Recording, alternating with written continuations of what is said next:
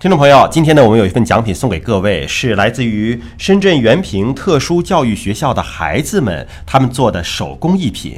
今天呢，为您送出的是特别精美的一个鼻烟壶。鼻烟壶呢，是中国传统的一种工艺啊，呃，一个玻璃小瓶儿，呃，看上去画的这个花花绿绿的，但实际上都是在这个瓶子内壁画出来的。那这是由原平特殊教育学校的孩子们亲手绘制的。我们今天呢，把这个特别的礼物作为一份心意赠送给您。那么您在我们的节目后台转发并留言，就有机会抽取今天的这份别致的奖品。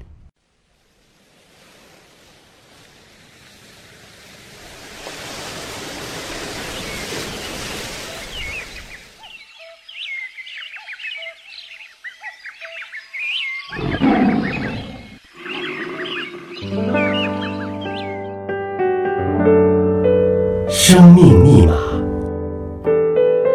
你的第一本基因科普书。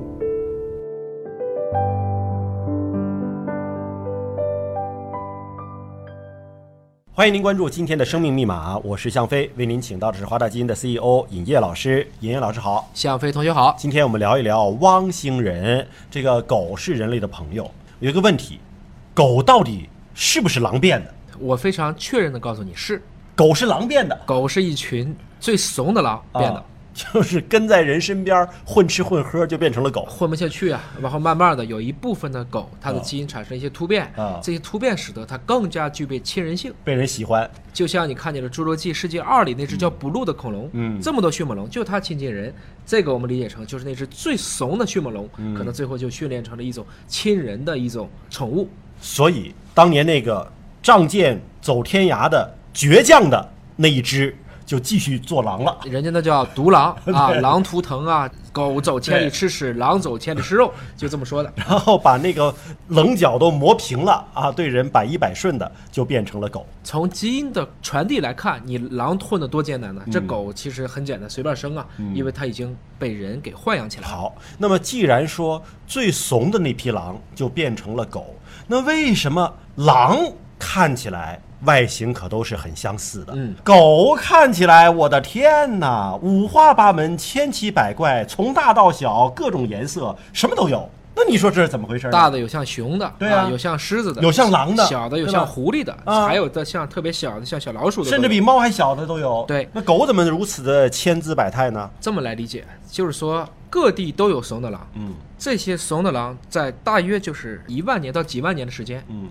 都被人类给独立的驯化了，就它是一个多中心起源的，嗯，和猫不一样，猫是单中心起源，嗯，所以猫不管怎么长，看起来都是猫，狗确实就千奇百怪。这些被独立驯化的狗之间还不断的进行杂交，嗯，他们没事还回去跟狼去杂交啊啊！就狗跟狼还可以杂交，还可以杂交。现在生活这么丰富吗？有一部分狗它确实没有跟狼产生生殖隔离啊，包括我们现在看基因看啊，这个狗有在东亚驯化的，有在西亚驯化的，嗯，甚至还有些狗。它可以越过当年白令海峡还没有被海水淹的时候跑来跑去，嗯跟北美的这些草原狼。它们之间还有基因交流，所以狗的基因和狼的基因，或狗和狗之间的基因测完了以后，我们感觉是非常非常复杂。你想啊，人跟黑猩猩肯定是有生殖隔离的，那当然，对吧？我们染色体数目都不一样。对呀，那么人跟黑猩猩的这个基因差异大概是差了百分之二左右吧？啊，不到，不到百分之二左右，对吧？那狗跟狼那就得差的更小了。我们认为，如果说不考虑它们的这种性格，有很多的狗和狼之间，实际上你说它是一个种。也未必就没有依据，因为还可以继续往下生。这种狼狗，我说的打了引号的狼狗，它们还是有一定的可以交配的可能的。狗在基因组学上的研究有没有深入下去？狗是测的一个非常早的一个哺乳动物的物种，嗯，我们都会讲一下它的基因组大小。所有的哺乳动物的基因组，大部分都是在三个 G 左右，跟人类是一样的。在两千零五年，一只名叫塔莎的品种，它是一个 boxer，就是拳击手的这样的一个德国的母狗。就由当时的美国的国家人类基因组研究所测序，发表在了当时的《自然》杂志上。那当时测完了以后呢，说它是两点五个 G，其实两点五个 G 和三个 G 之间呢，从序列去看，大小是差不多的。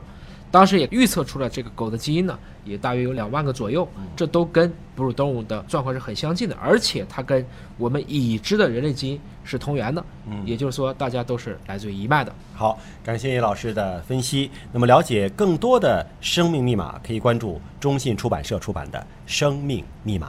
下期节目时间我们再会。